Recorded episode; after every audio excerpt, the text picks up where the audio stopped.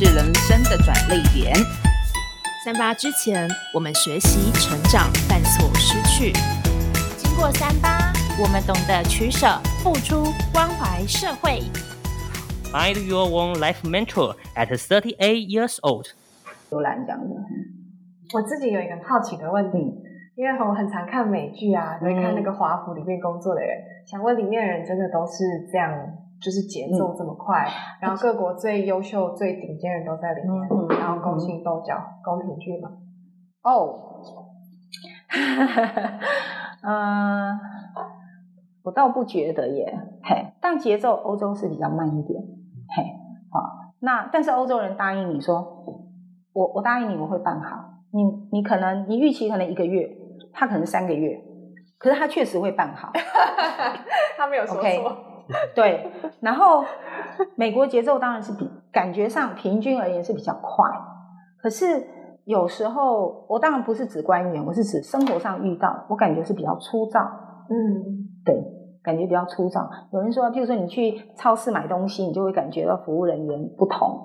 对，有人说，当然是很多人都有经历过，他们数学很不很很慢嘛，哈，心算也很慢。不过，不过现在因为有很多。东方人啊，印度人啊，哦，其实很多跟台湾也是一样的，对。呀，这个是生活上的啦，生活上，对。啊，就是在这个我们听完，就是这些这个马老师在这个我们说，呃，就是欧洲和美国发生一些有趣的人事物这个样子。那当然，我们其实就是也会很好奇啊，就是说，哎，台湾就是我们不管是说在这个有心要想要成为外交人员。的话，那嗯，他会嗯，第一个是说，我们跟马老师请教的是说，就是哎，成为外交人员可以怎么样子去准备？啊，因为先生嘛，先生就是这个也跟一般的这种就是嗯，就是不太一样，就是对，有些一般是外交人员特考嘛，对，那如果不是走这条路的话，还有什么样子？那想说就是这个来跟马老师来请教一下这样子。啊，当然通过外交人员特考是最快。好，就直接进外交部，那可能在做语言的训练啊。这个是我之前曾经跟西雅图大使聊天过，他这么提，他曾经在英国受过一年的语言训练，他选的是英语组哈。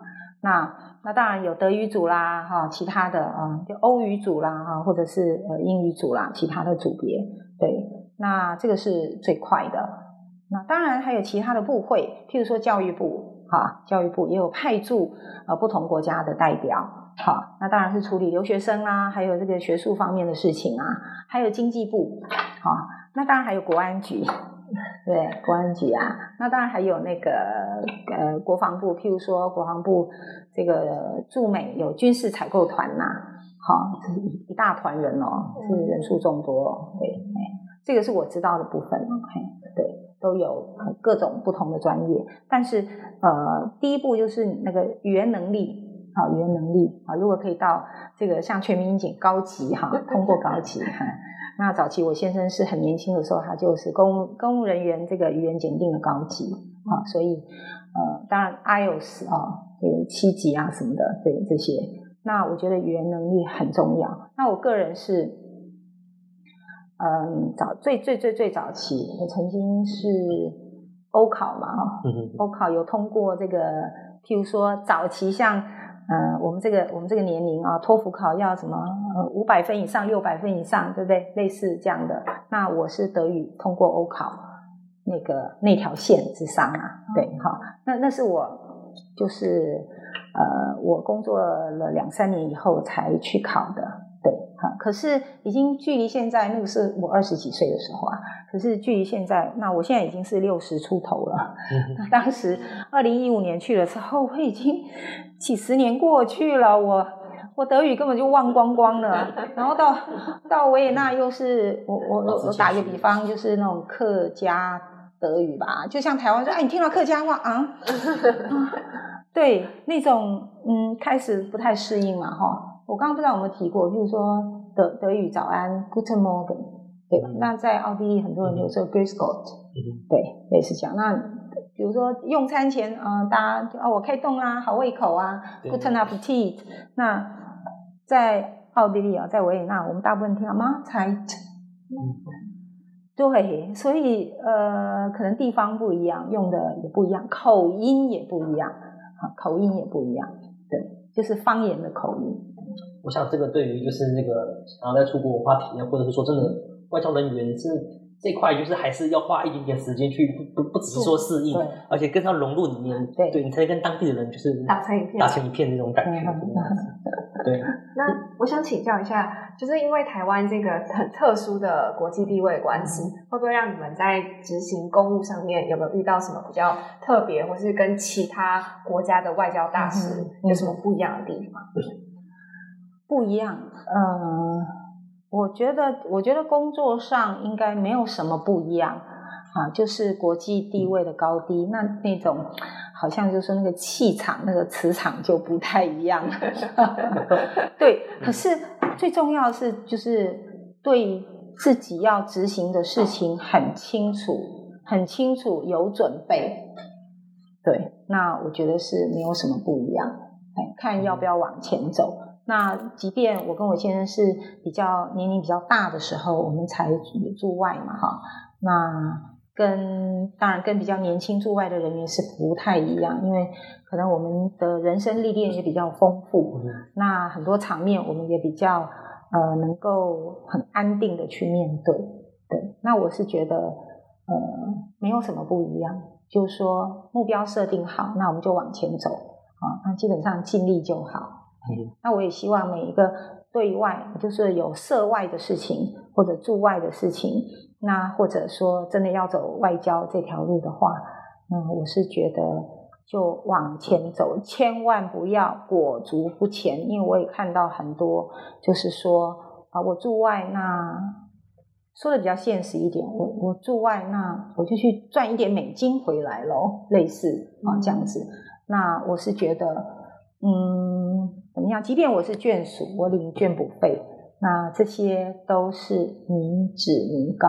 嗯，对，哎，那基本上我觉得说要对得起这这个角色跟这个工作。对。然后这边其实还想要就是跟那个马老师就是在问一下，就是说，因为刚才访问的时候就是有提到，就是说嗯有一段时间就是可能恐攻啊，那气氛是比较紧绷一点点这样子。那因为自己我本身是二零一七年去德国嘛。然后因为那个时候就是其实就是呃法国很有名的就是斯特拉斯堡那个圣诞市集就是发生恐攻，所以那时候我们台湾朋友就是在去对圣诞市集的时候，我们都会先调查一下，就是说这个圣诞市集之前有没有出事过这个样子。对，那想问一下，就是说啊老师，就是因为你们在嗯大概是在驻外的那段时间，这个恐攻对你们生活的影响是什么？那你自己本身有没有经历过？这些事情，那或者是说，您就是因为你跟先生就是身份的关系，你们会怎么样建议我们去用怎么样子的态度看待这个课题？这个样子？嗯，非常遗憾哈，就是当然一五年、一六年、一七年嘛哈，这几年恐攻特别多，对还有难民潮的问题，对，对，所以每天早上起来看国际新闻，就希望说，希望今天不要哪里爆炸，或者是昨天晚上哪里又怎么样了，都。因为呃，每天早上就是要关注国际新闻，还有台湾这方面的啊一些事情。对，那当时就是蛮震撼，反正就是一阵子又来一次，一阵子又来一次。对，呃，非常遗憾。那我我只能就是说，嗯呃，自己没有办法有什么影响力啊，但是呃，自己本身跟周围跟你接触的人，我觉得那个内在的安定是。最重要的，对，好，那我们没有办法预测说哪里会怎么样，哈，只不过觉得，呃，处于那样的环境啊，当然万幸是维也纳都没有发生过，哈，都没有发生过。但是曾经呃出差到不同的城市，我记得最印象最深刻的去布鲁塞尔，就欧盟的总部。那布鲁塞尔那时候因为有一个会议，我先生要在那边待接近一个礼拜。那我们落地的前一两天才发生空空爆炸，所以落地机场就是军人就是两两拿长枪哈，两两一组一直走动哈，就是很多组哈。然后从机场我们搭机场捷运到饭店好的路上，每一站每一站的进出口都是有这样的啊，就是。荷荷枪实弹的军人，甚至于在马路上，我们要到饭店 check in，我们饭店外面那个那个十字路口也是这样的军人。好，啊，那个时候，对，嗯，就就是你，你就是在你旁边。那你要去任何地方，那个礼拜，就算你去超市，去任何地方，你就一定会看到，嘿，好穿迷彩服的军人，然后两两一组这样子，对，你就觉得说好像那种嗯恐怖攻击还有战争的那种威胁就在你旁边，嗯，这个也是呃让我印象很深刻，也感觉到遗憾。那我回想起在我们。我在西元一九九九年的时候，我记得是呃，当时我有幸得到大师开光的呃观世音菩萨法像，哈，那那个时候我额外的准备一副，当时我我记得我很年轻的时候，我的呃公司那时候公司的老板啊，就聘雇我的老板，他曾经在印尼是一个非常有名的侨领啊，那也在当时有排华的一些活动的时候，他也帮助很多华侨。那那个时候也蛮危险的。那我我那时候就想说，哎，我想送一个观世音菩萨法像给他，就说因为大师开光，我希望那里可以安定。那那我就跟他联络上，那我就去印尼一趟。那我就真的大皮箱里面就放了那个开光的哈，我把它裱好。那虽然他家里面我不确定是太太是基督徒还是天主教徒，那我就送过去了。去了以后，我落地的时候。机场也是荷枪实弹的军人，然后他来接我的时候，他带了保镖，他开的就是他们家有个吉普车，开的吉普车还有两个保镖，而且都是拿枪的。哎，我一出海关，我一看到他，然后旁边跟着两个拿枪的，对，他就说：“哎，上车。”我就上车，上车，就到他们家客厅的时候，我我把那个法相拿出来。他看得很高兴，然后立刻把客厅不知道什么拿下，赶快说，我就挂这个沙发的正中心的上面墙上。对，那个是我我感觉到，我感觉到就是说，因为好像有这种要人人类互相冲突的这种阴影存在哈，因为拿着枪嘛，对，那个是让我感觉感感受很深刻。当然几十年以后到了。欧洲遇到这个刚好是恐攻，这个对对，我我大概就是讲一下我的那个对。那我们驻外人员都落地的时候都会领到一份资料。当你遇到恐攻的时候，你要做什么？怎么应应？哈，漏漏等很多页哈，好怎么样？怎么样？怎么样？好，或者在美国的时候，他会也是一叠资料。当你遇到枪击案的时候，哒哒哒哒，你要怎么应应呢？就是一叠嘛，就是就是文字叙述一叠，嗯、那就是说很我我我都是很认真的看完。对，我们知道在美国开车，如果说你被交通警察拦下来，啊，你就是你是握着方向盘嘛，对不对？那你要问他说，我手可不可以放下来？不然你手自己放下来，他以为你要掏枪了。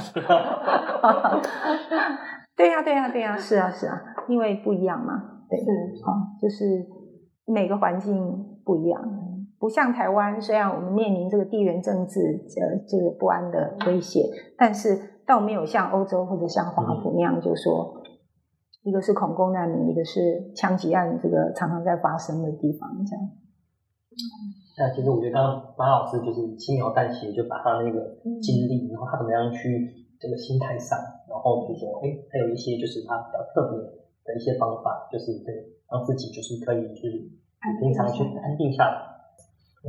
那接下来的这个部分的话呢，就是嗯，因为我们想说，就是让大家就是可以也有机会，就是更有国际观。如果我们想要更了解国际议题，我们可以用什么样的 channel 可以来培养自己？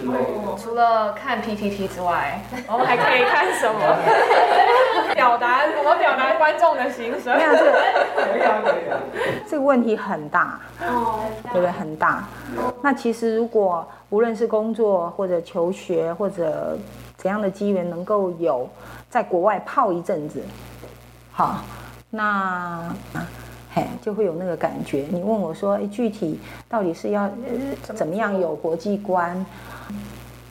怎么样国？因为地球村嘛，对不对？还是同一个村。对呀，同一个地球啊。我们都是村民。我感感觉就是就这样啊。对呀，可能可能你们会觉得太太抽象了。对啊，但是你如果说你真的要准备的话，当然语言嘛，哦，语言语言是一定要趁早。嗯，像年龄越大，真的是很快学好，又很快忘记。嗯，像刚刚大家在那，我就啊，明明就是我会，我怎么想不起来了？这样哈。但因为你要用，你要用才会才那个。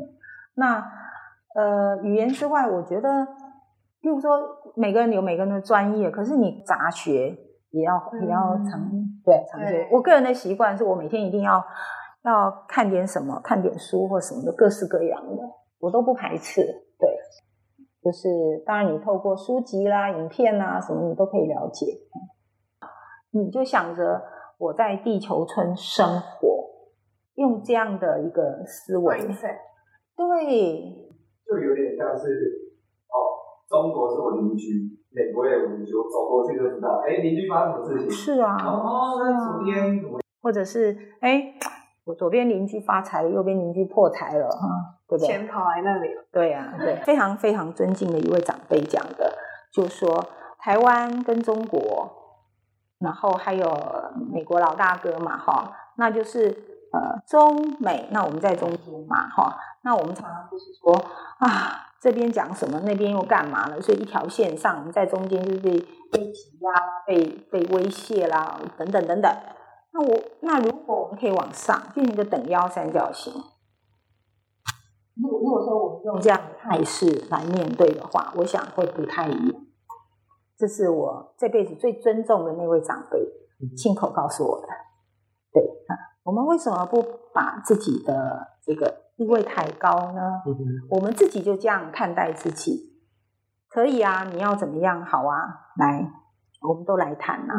嗯，对，因因为你在一条线上，你看往往这边走我就碰壁啊，往这边走也是碰壁啊，就是两两个老大哥在这边嘛。嗯、那我为什么不跳上来呢？那这样的思维来看的话，那应该有点不一样。阿叔刚刚就是说的那个，嗯哼。其实台湾很多讯息，尤其政治方面的讯息，我们都来自美方、美国这方面的哈，或者嗯，就是跟美国有关系的这种观点来看。你看报世界新闻很多。那我记得我住欧洲的时候，我的那个无线的那个，哎，你们办是 cable 或者什么的，有有俄语的嘛哈，就是就是以俄罗斯那边的观点出发，还有德国的、法国的，什么都有。那我在那边的感觉，但我会看有有德语发音的这些，当然有其他的，有的有字幕，有的没有字幕，字幕就是英文字幕嘛，我会都看看。好，原来是有有不同的不同的观点。好，譬如说，我好像提过那个，嗯，我到华府的时候，那居住了一阵子，我才慢慢体会说，为什么，嗯，有很多州都是拥枪是合法的，就有枪啊。那事实上，感觉就是真的是生活上是感觉是还蛮必要的，对。啊，如果没有真的去呃在那边就确实的生活去了解的话，那你你就会以我们自己的观点觉得说，哎呀，枪是武器啊，那为什么一定要有啊？没有不是更好吗？对对。可是那边的环境就是说，譬如说，呃，我开到郊区，然后甚至旁边有森林什么的，那常常就是那个路啊，过马路啊，就冲出来了。那我们有真的有时候会看到高速公路或者是道路上就被撞到的路啊，死掉的路，那或者是说，嗯，下雪天，你开车本来就是不是很安全，嗯，那你刚好开到郊外的地方，刚好经过森林，然后就两两两只牧师站在你车车道前面，你到底要等他等他离开，还是你要怎样？牧牧师知道吗？对，很大，你根本惹不起，那那你怎么办呢？对不对？好，那啊，万一他你受到攻击，因为我们不了解啊，啊，万一真的有什么让他发怒，或者是怎么样，或者是是外在的因素，哈，跟我们没什么关系。可是我们就是在那个那那个环境里面，你怎么办呢？好，或者是说，呃，不管什么野兽，不管你有没有受攻击，假设他是在你面前，然后 maybe 他已经受伤了，或怎么样的。对，或者是你住了房子，你是住的 house 那个后院，然后冬天就鹿妈妈牵几个小鹿到你家过冬，你家后院过冬，对不对？哎，对呀、啊，拍照起来是很可爱呀、啊。嘿，可是如果，但你你是一个弱小的女子，你面对那一群鹿，你要怎样？或者是你哦，万一你是你是有带孩子去的，对不对？那所以对，就是这种事，这种事的确就是看到或者是。你的邻居遇到的，对，所以我深刻的体会到为什么啊那边很多地方他们是开放可以拥有枪的，就是我鼓励年轻人，如果你有你有任何工作或学习上要到别的国家体验的机会，好，那我觉得呃可以多去体验，嗯，对。我就刚刚自己讲的概念的思维是就些从西方主流媒体，嗯、对。呃 CNN 啊，或者是那个纽约时代杂志就是那些带头，或者他们一直长期的观点，就在那边，你很自然就会觉得，哦，就是那个，嗯，没错。你去听听看，就是像那个德国之声嘛，或者是说，就是我在欧洲听德国之声，那个观点，就真的是跟那个西方主流就还是会有点差距。对，没错。待过欧洲的人大概就会有这个体会，对，对，有各种不同的声音，对，我觉得那样是好的，嗯，非常好，非常好。那你在在美国当然是以美国的为主啦，好，那你在台湾更是一样，大部分都是，还有你看那个世界新闻，那个从哪里翻译过来那个出处，对，你就可以知道大部分一半以上，一半以上，可以说百分之八十都是，对，那我觉得这个这个对啊，这个是现实啦，这个是现实。其实自己也会听俄文的，这才太厉害了。没有，我我是挑那个有字幕的，有有字英文字幕的，看英文字幕啊。说到英文字幕，我就想到一个很有趣的事情。我记得是二零一一六一七一八，一五一六一七，好像是一七吧。一七年，嗯呃，中华民国外交部在维也纳，呃，以这个代表处的名义办了呃电影欣赏会，好。那当然，呃，就是也有呃，中间有有一个大家交流的一个小酒会。那这个在电影博物馆，在维也纳电影博物馆，就在皇宫附近。